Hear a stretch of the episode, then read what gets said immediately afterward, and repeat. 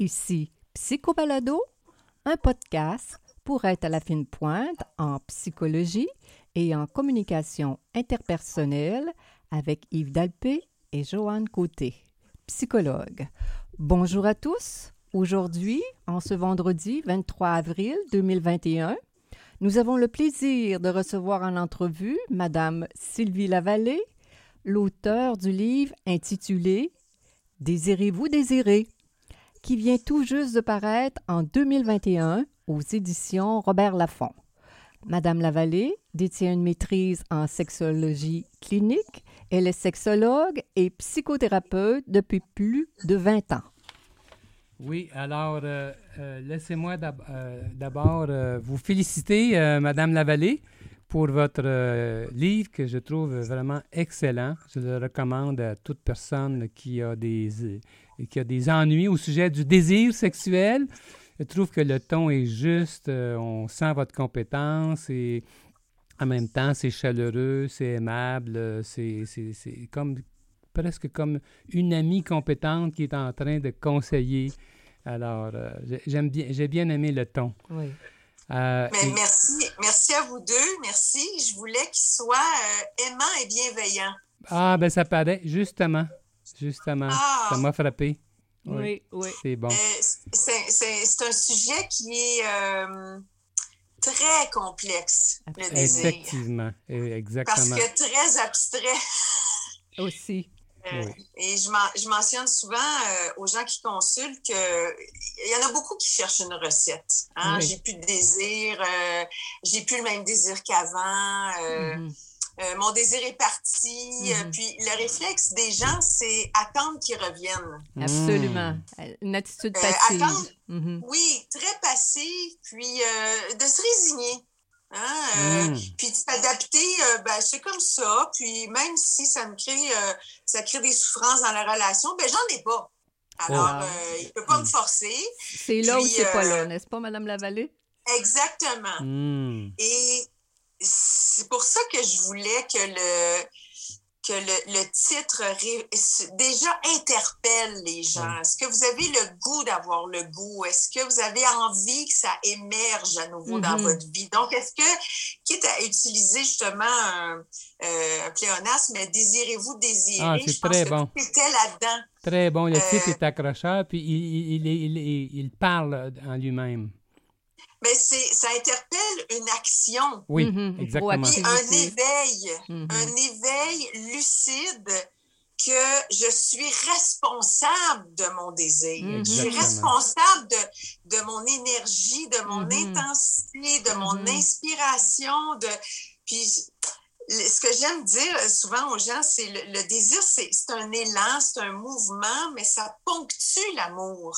Je n'ai pas la prétention de définir qu'est-ce que c'est l'amour parce que c'est excessivement complexe, mais le désir, ça peut matérialiser la façon que je t'aime, la façon que je vais t'embrasser, que je vais te toucher, que je vais te regarder, que je vais te, me rapprocher de toi, que, que je vais bouger vers toi. C'est, donc, j'ai, en fait, j'ai essayé de réaliser le défi d'expliquer ça.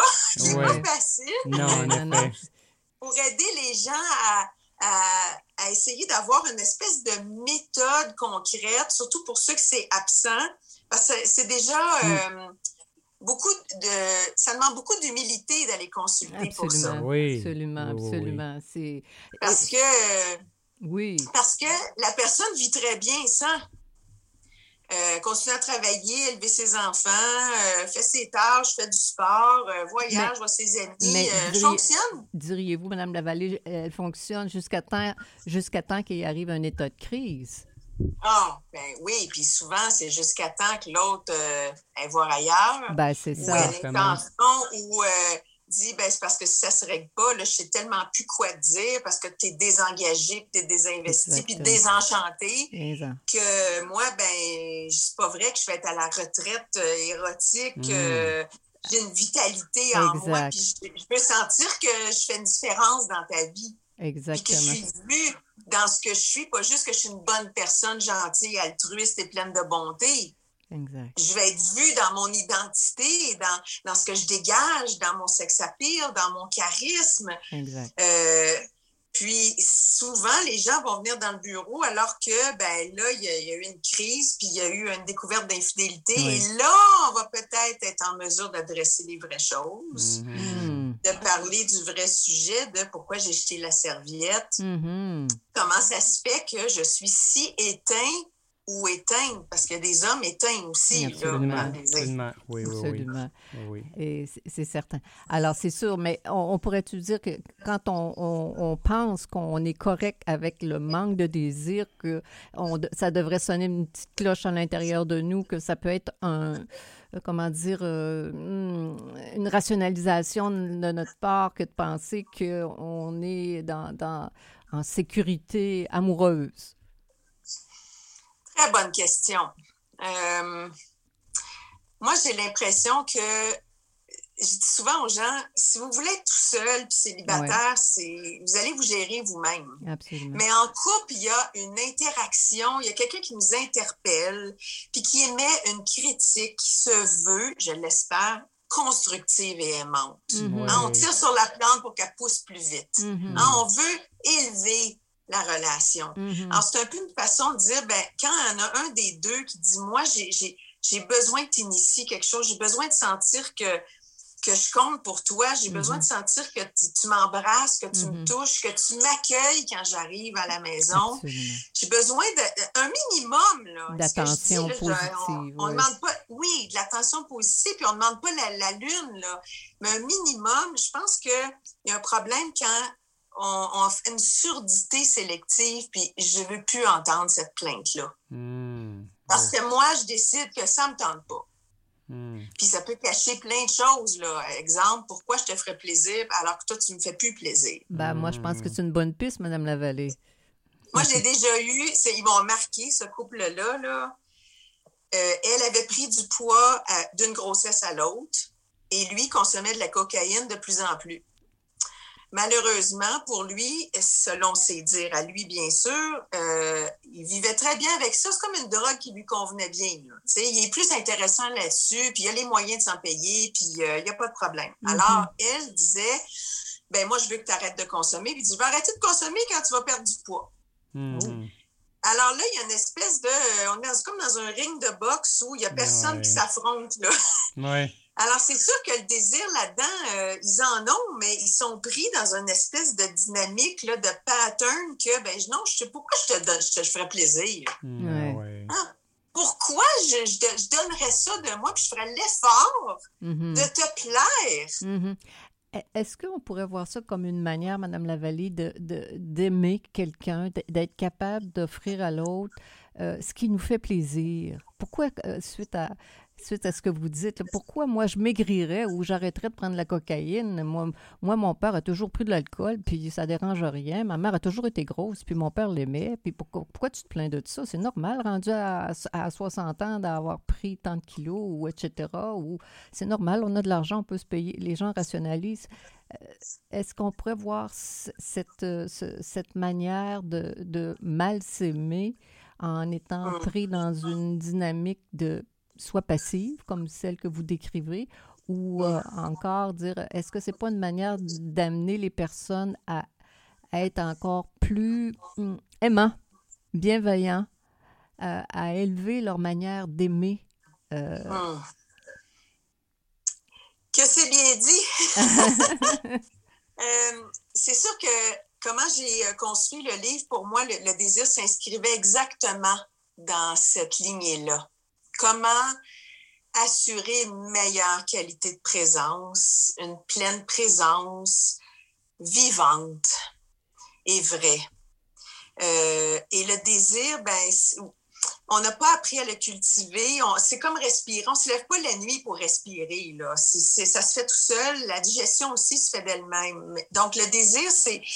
Il, il y a vraiment un, puis je sais que ça, peut peut-être achaler les gens parce que je me suis dit, il faut que je le dise quand même dans les, mais il y a un travail à faire, à soigner ce lien-là. Absolument, d'accord à 100% Merci. Oui, oui, oui. Mais Oui. il y a un travail Oui. qui peut se faire dans la douceur, dans la tendresse, dans le charme, dans l'humour, euh, dans la coquinerie, dans l'espièglerie, dans le jeu, dans l'amusement, dans la douce folie, comme dans une intensité plus sauvage. Mais au lit, on se ment pas, hein. Donc, nos vérités, quand je parle des... J'ai un chapitre sur les poupées russes où... euh, les gens, autant en surface, le paraître, mais ce que je suis vraiment. Puis dans la pandémie, il y a des gens qui n'ont pas aimé se retrouver dans la petite et la dernière poupée qui, qui est mon authenticité de. Je suis peut-être pris avec mes problèmes, mes névroses, euh, mes Mm. troubles, mes angoisses. euh, Puis jusqu'à quel point je partage ça à l'autre ou est-ce que c'est que ça que je montre à l'autre? Mhm. Puis au lit, ben, c'est. Moi, quand j'ai des gens en psychothérapie, je dis, moi, c'est pas une entrevue d'embauche. Là. Je veux pas que vous m'assiez tout ce que vous êtes capable de faire. C'est. Je veux entendre la vérité. Mhm. Euh, quand on vit avec quelqu'un par la force des choses, on, on va voir la vérité par le, le quotidien, mais dans l'intimité aussi, il y a un défi d'authenticité, de vulnérabilité. Puis, qu'est-ce que j'expose à l'autre? Donc, tout revient à ce que vous avez dit, Joanne, c'est une intention de mieux aimer, Mhm. de mieux traiter. Mhm. Et- et- Je pense que dans la baisse de désir, il y a s'aimer mal, se traiter mal, négliger, Mhm. puis laisser faire. C'est bon, j'aime bien votre perspective. Hmm. Et, et vous avez parlé de la honte dans votre livre aussi. Ah Oui. Oui, j'ai aimé ça. Oui. Plusieurs pages. Oui. Oui. Euh, c'est suite à une formation que j'avais eue sur euh, la- l'autocompassion. Euh, et à un moment donné, il y avait un exercice qu'il fallait faire sur, euh, sur cette émotion-là, justement, de la honte. Si j'ai honte de dire, j'ai honte de nommer. Puis j'ai eu une espèce de flash, là. J'ai dit, oh mon Dieu, mais c'est tellement ça Absolument. souvent, puis présentement, moi, ce que je vis, euh, c'est très empirique parce que c'est pas scientifique, là, c'est relève mon, mon parcours clinique, mais la honte de rester avec quelqu'un que je peux quitter.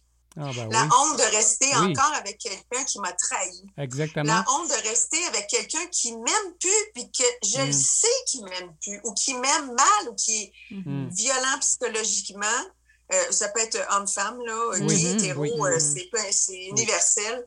Euh, la honte de rester avec quelqu'un qui, euh, qui me néglige, euh, qui ne me voit plus, puis qui je reste encore. Mhm. Ben, c'est sûr que c'est plus difficile de désirer quelqu'un comme ça. Mm. Alors, je trouvais ça fondamental dans mes réflexions sur le désir parce que si j'avais écrit que des choses pour mousser le désir, ça serait devenu un livre de littérature érotique. Puis ça, il y en a, il y en a. Là. Exactement. amplement. Exactement. C'est ça. Donc, j'ai dit, qu'est-ce que les. Déjà, de- de- d'adresser la honte, ça. ça. rajoute une Oui, couche de honte. absolument, absolument. Oui. Oui. Ouais, on le sait, hein, euh, en Oui. clinique, on a Oui. accès à tellement de choses que des fois, nous seuls savons. Oui. euh, et que les gens, il y en a moi-même un qui a fallu que je me retourne dans ma chaise parce qu'il avait tellement peur de me décrire son fantasme, il avait tellement peur. Fait que moi, puis j'en ai entendu.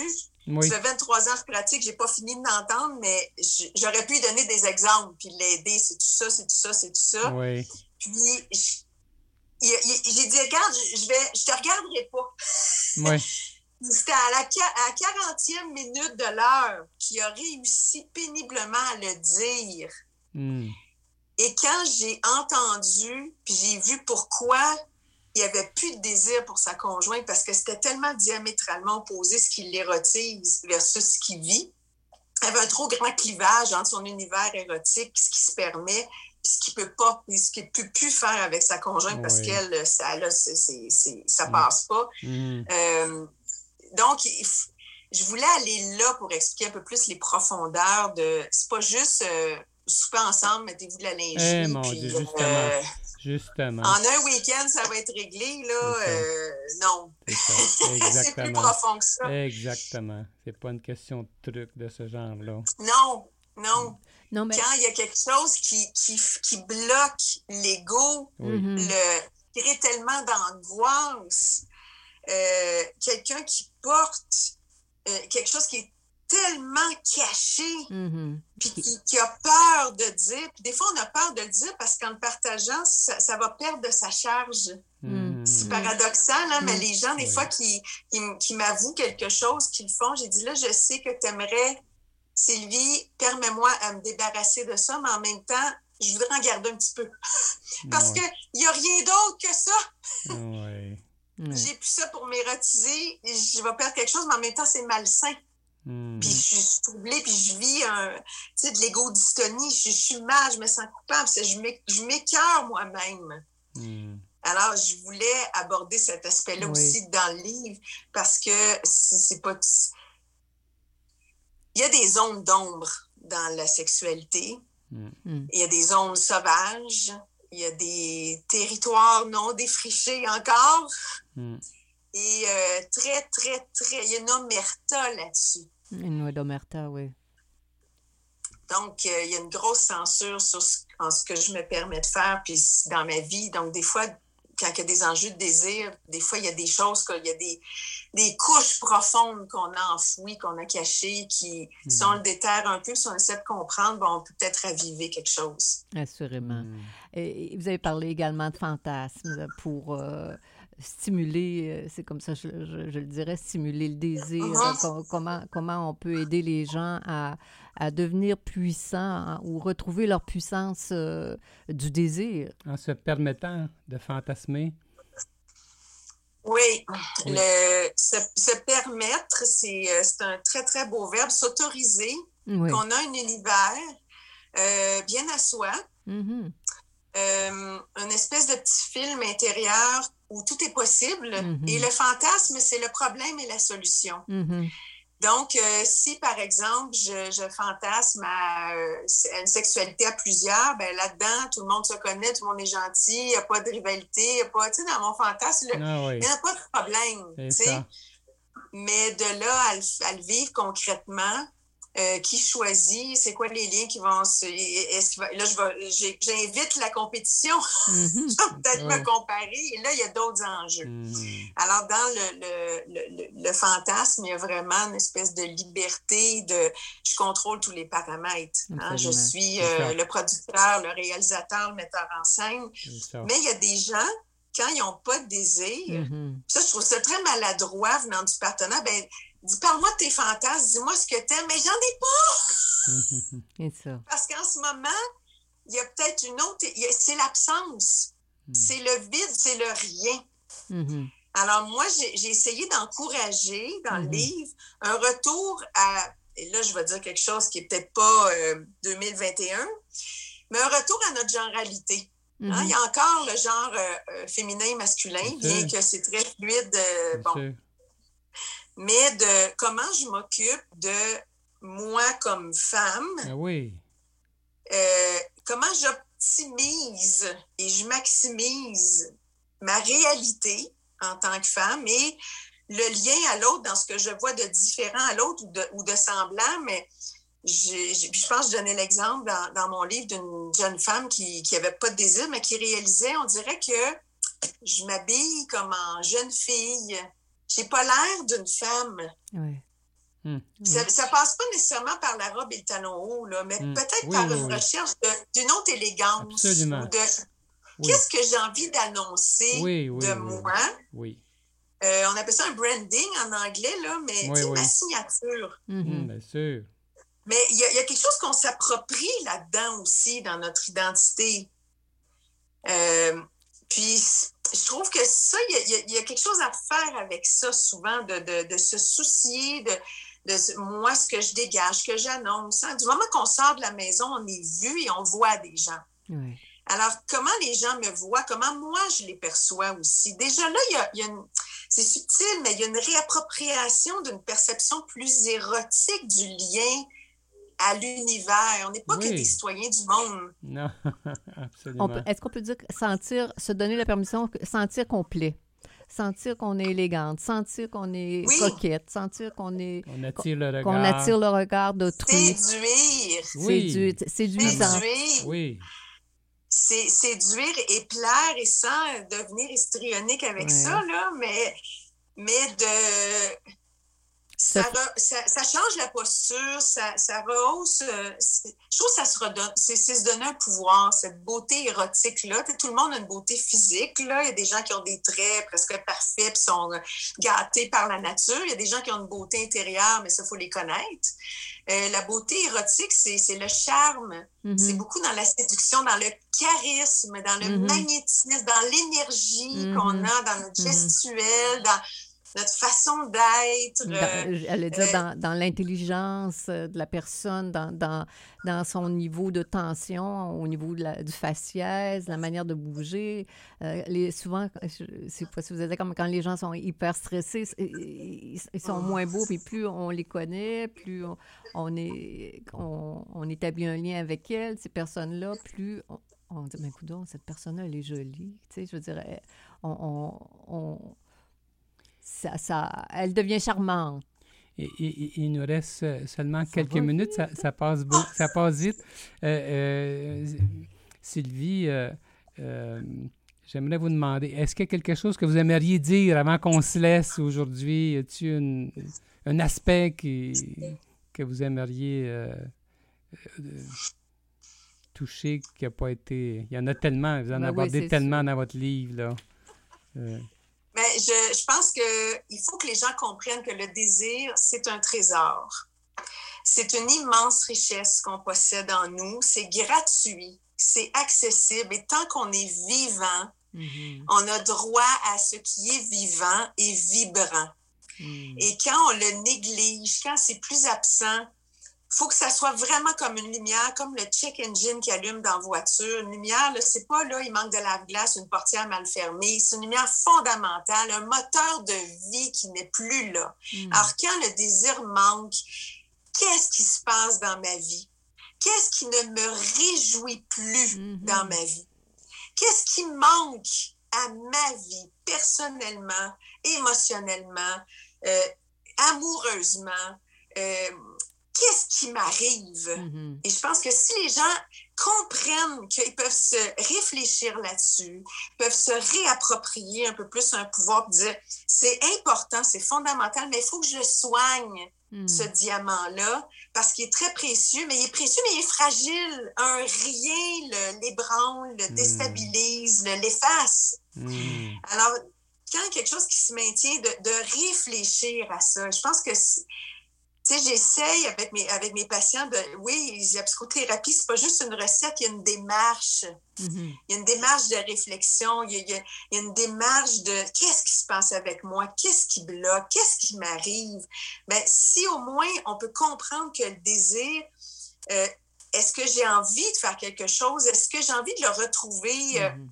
C'est comme de retrouver ma joie, ma motivation, ma capacité à m'emballer, à m'émerveiller.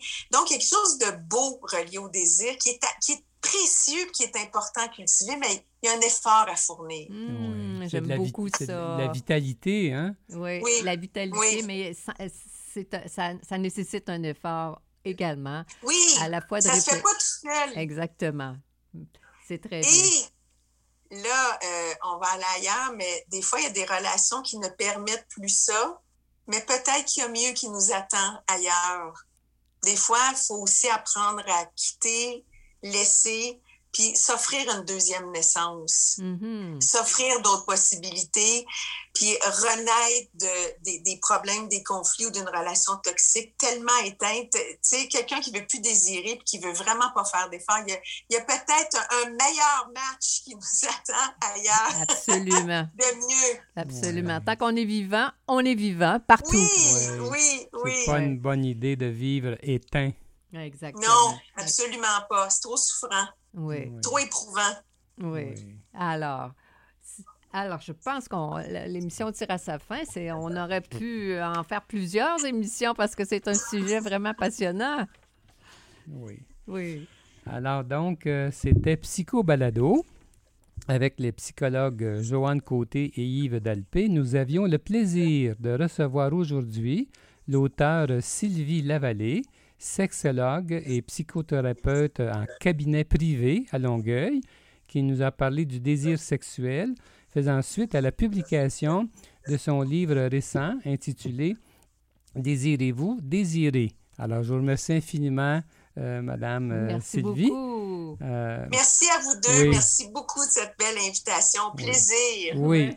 Alors, nous sommes psychologues cliniciens en pratique privée à Québec. On peut nous consulter à distance en vidéoconférence. Pour plus d'informations sur qui nous sommes, sur nos livres et nos services, consultez notre site web www.dalpecote.com. Bonne semaine à chacun de nos auditeurs. À bientôt.